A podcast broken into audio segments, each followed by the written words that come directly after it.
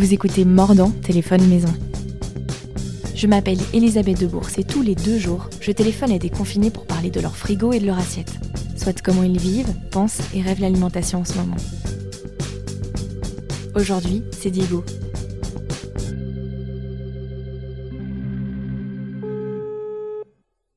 Allô Allô, Diego, salut Hello, hello. Ça va? Ça va et toi? Ça va, tu m'entends bien là? Ouais, je t'entends super bien et toi? Ça va, oui, je t'entends parfaitement.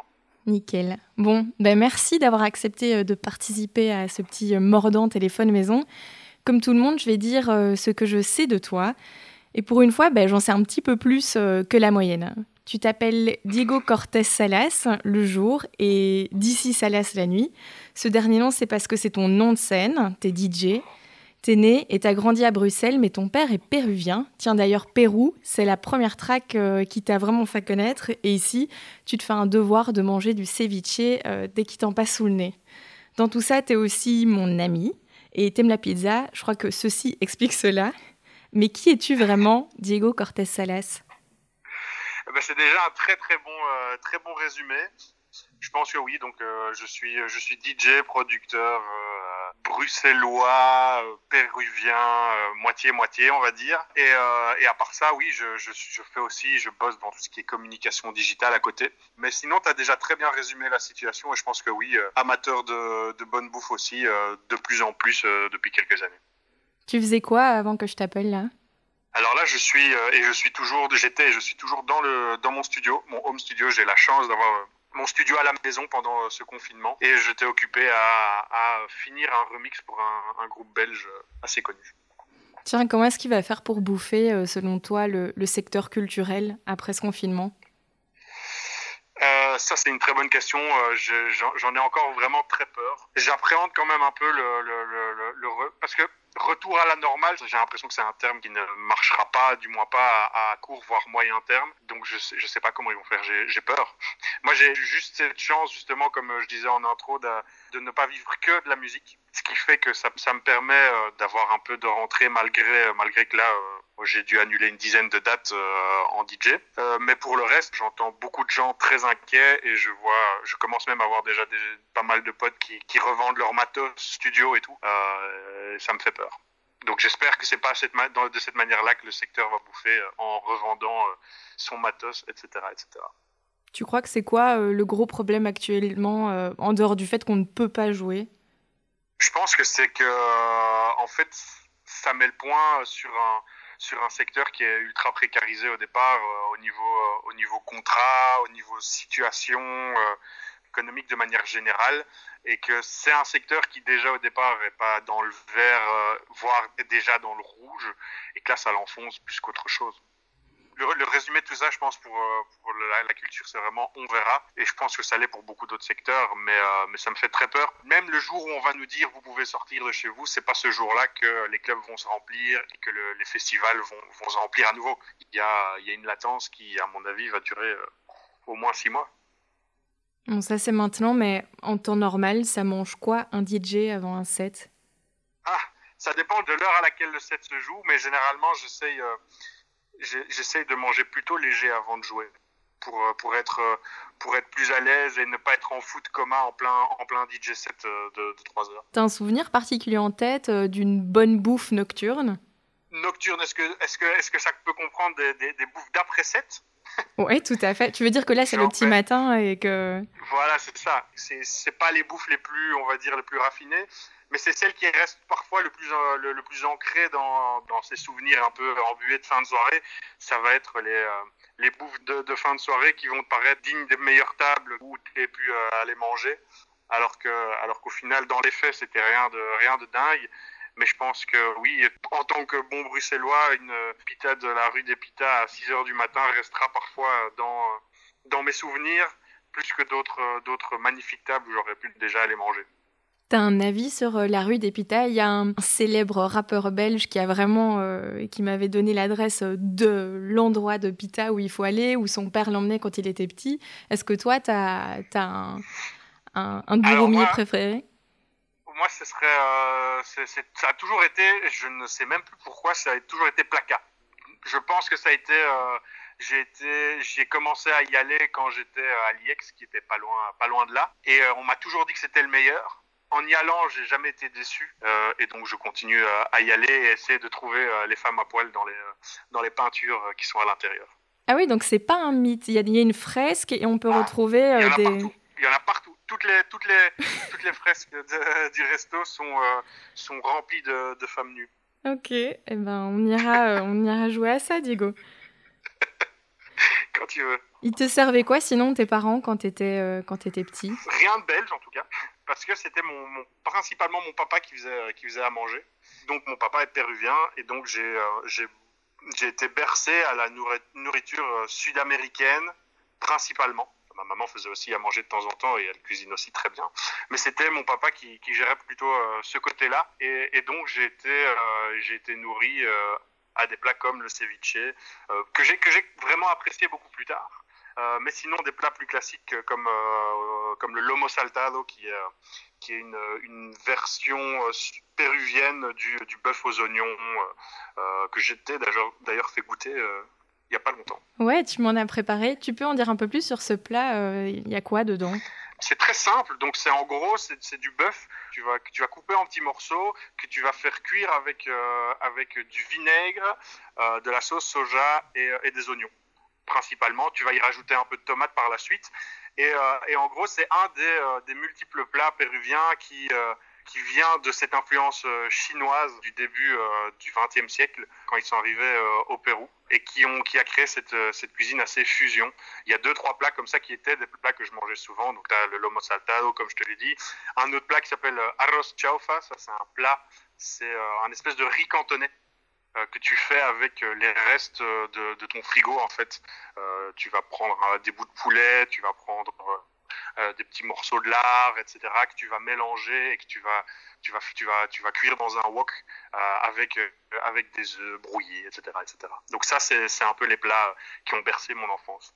Tu veux dire qu'il y avait, il y a une diaspora chinoise du coup en, au Pérou? C'est chinoise ou japonaise?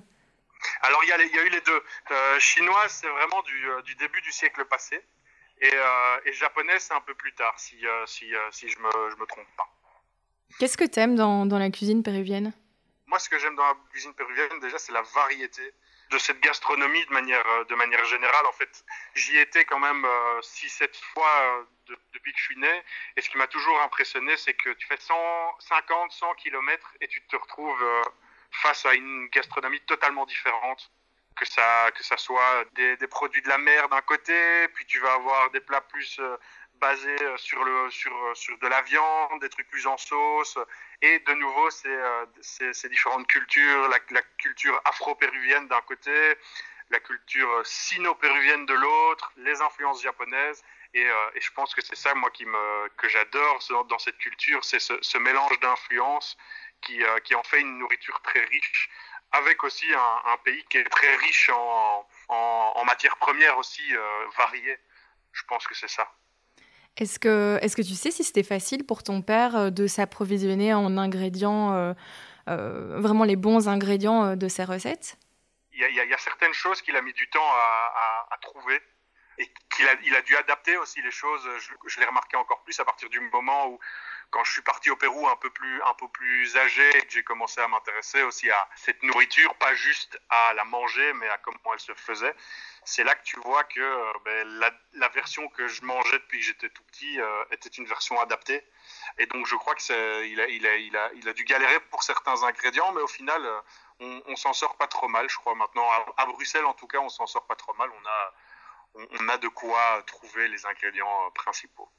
Il y a quelques adresses euh, où t'aimes aller manger Bouffe péruvienne, alors ça, ça a été un gros dilemme. Euh, c'est que pendant longtemps, il n'y en a pas eu. Ou bien ce que j'ai vu m'avait beaucoup déçu. Puis à une époque, il y a eu, euh, King Kong, RIP King Kong, qui était, vraiment un, bon resto qui représentait bien la, gastronomie péruvienne, ou en tout cas la street food péruvienne. Et là, maintenant, je suis tombé, il n'y a pas si longtemps que ça, sur euh, un food truck ici, euh, au Square de Moscou, à Saint-Gilles. Totalement par hasard, euh, je passais là avec, avec Mélina, ma copine, et puis on, on, on voit ce petit food truck qui s'appelait Los Cubas. Déjà, le nom au départ, j'étais là, comprenais pas trop. et puis, oui, et puis, puis je, je, vois le truc, je vois la carte. Déjà au menu, je, je, je vois que c'est assez, c'est, c'est, pas, on va dire, européanisé. Je sentais le, que c'était de l'original, quoi. Et du coup, je me dis, bah tiens, on va, on va goûter un petit, un petit ceviche euh, pour, euh, pour tester, parce que généralement, si le ceviche réussit, c'est que c'est qu'on est dans la bonne direction. C'est ton maître étalon, le ceviche? Ah oui, clairement. Euh, si, si, tu réussis le ceviche, c'est que tu as déjà compris 80% de la, de la gastronomie péruvienne. Et, il était parfait. et c'était la première fois que je goûtais hors, hors de, chez, chez mes parents et de celui que, que moi j'ai appris à faire. C'est la première fois que je goûtais un bon ceviche euh, euh, en Belgique. Et donc c'est ce, petit food truck euh, où je suis retourné plusieurs fois et où là justement pendant le confinement j'ai vu de nouveau par hasard qui s'étaient mis à livrer leur plat et j'ai testé la chose à nouveau et c'était délicieux. C'est quoi un bon ceviche du coup? Alors ben, déjà le ceviche pour ceux qui savent pas ce que c'est, c'est du poisson, c'est du poisson cru mariné euh, dans, du citron. Qu'est-ce que c'est un bon ceviche? Déjà, c'est du bon poisson. Ça, c'est ce que mon père m'a toujours appris. Il faut trouver le bon poisson avec une chair assez ferme. Généralement, euh, moi, je vais ici dans une petite poissonnerie à Saint-Gilles euh, où j'arrive en disant, voilà, c'est pour faire du ceviche et on, me conseille le poisson du jour pour faire ce plat-là. Donc j'ai pas un, un, poisson en particulier, mais euh, le, le, le, très important dans le ceviche, c'est euh, vraiment cette, euh, cette balance, cet équilibre entre le citron que tu vas mettre pour faire mariner ton poisson et la quantité d'oignons. Ça c'est très important. Et puis le temps que tu vas laisser mariner en fait ton poisson. Au plus tu vas le laisser mariner, au plus ça va être, euh, ça va, ça, ça, va prendre, ça va, le, poisson va cuire en fait dans l'acidité. Donc ça c'est ultra important. J'ai déjà vu plein de, de food trucks qui en faisaient ou en, fait ils le faisaient devant toi. Et du coup, ton poisson est encore cru, il n'est pas du tout cuit. Et ça, c'est, ça, c'est vraiment ultra, ultra important pour le ceviche. Et voilà, ça, c'est, ça, ça, c'est la, base, vraiment cet équilibre-là. Et puis, si tu sais avoir euh, le bon maïs pour l'accompagner et la bonne euh, patate douce, alors là, là c'est, c'est 10 sur 10. Et à part du ceviche, tu te nourris de quoi en ce moment? D'habitude, on prend le temps de cuisiner euh, ici euh, avec, avec Mélina une, euh, de deux à quatre fois par semaine parce qu'on est souvent à gauche, à droite. Et là, ben, du coup, on, a, on a repris les choses un peu en main. On s'est dit, tiens, qu'est-ce qu'on qu'est-ce voudrait bien faire? Et donc là, je passe un peu en revue de nouveau toutes ces recettes. J'ai commencé par ça, par toutes les recettes péruviennes que mon père me faisait et que moi, j'avais pas encore expérimenté on a, on a commencé par ça, et puis, euh, et puis sinon, on se nourrit de, de, de ce qu'on a encore dans, dans, notre frigo avant de, de repartir à l'aventure de ce qu'on pourra trouver ou pas euh, dans, dans les, euh, les commerces locaux. Qu'est-ce qui t'interpelle ou qu'est-ce qui t'inspire ces derniers jours? Ce qui m'inspire ici vraiment dans, dans, cette période, dans ce confinement, c'est un peu un, un, retour vers certaines choses beaucoup plus essentielles. Euh, c'est un peu cliché, mais c'est c'est vraiment ce que je ressens. C'est même moi, ça me, ça me, permet de remettre en question plein de choses euh, sur ma manière de vivre, sur ma manière de consommer, euh, même au niveau musique, de, de, de produire, etc. Qu'est-ce que ça te fait remettre en question au niveau de la musique? Qu'au final, euh, je devrais passer plus de temps à, à me concentrer sur euh, sur cette euh, sur la production en tant que telle qui est quelque chose où d'habitude vu que je suis euh, entre la musique et, et mon job mes, mes jobs freelance à côté c'est pas que je bâcle mais j'essaye d'être dans quelque chose parfois trop instinctif où, où j'essaye pas assez de me poser et réfléchir vraiment à mon propos et d'aller un peu plus loin ici comme j'ai un peu plus de temps, je me rends compte que j'arrive à aller encore plus loin et encore mieux exprimer artistiquement ce que, ce que je veux. Et tu feras quoi ou t'iras où quand, quand, ce confinement sera terminé? Je pense que ça sera, à mon avis, en, en, deux temps. Il y aura d'abord une bosse grosse table avec, euh, avec plein de potes, dont toi d'ailleurs. Yes. ça, ce sera une première chose, une, une bonne grosse bière tous ensemble aussi. Et, euh, et ça se finira sûrement euh, à faire la fête euh, dans un club comme le, comme le C12 euh, où j'espère euh, retourner euh, jouer et, qu'on oublie un peu tout ça petit à petit et qu'on qu'on retourne pas à la situation initiale évidemment parce que je pense que et j'espère que des choses vont quand même changer mais ça nous fera retourner dans un, un quotidien un peu plus agréable on va dire. Tiens, je pense que tu connais le, principe, mais euh, l'idée ici, c'est que, c'est que tu me conseilles, que tu me conseilles, que tu me recommandes deux ou trois personnes que je pourrais ensuite appeler, histoire qu'on se propage de proche en proche. Est-ce que tu as une idée? Alors la première personne, euh, enfin ils sont deux en fait, c'est un, couple à qui j'ai pensé, c'est un de mes cousins qui euh, s'appelle Yuri Van Damme et qui est le sous-chef de Humus Hortense et que j'ai eu, j'ai eu au, téléphone il n'y a pas longtemps, et, et sa femme Hélène, euh, qui aussi euh, qui travaillent aussi dans euh, dans dans l'oreca et qui sont justement malheureusement pour eux aussi confinés et je sais que ça ça travaille beaucoup, ça réfléchit à pas mal de projets culinaires entre autres pour l'instant et c'est c'est les premiers à qui j'ai pensé.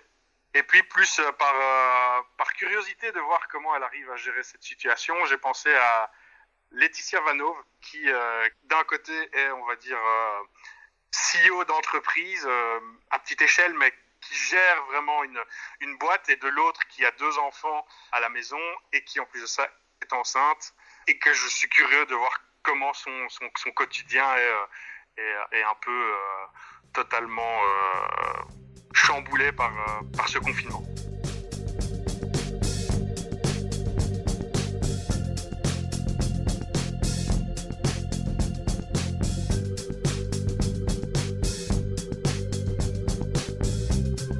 Mordant, c'est plus qu'un podcast confiné.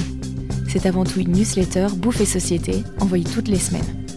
Pour vous abonner, retrouvez-moi sur les réseaux sociaux at ElisabethDBRS. N'hésitez pas à partager cet épisode et tous les autres. Prenez soin de vous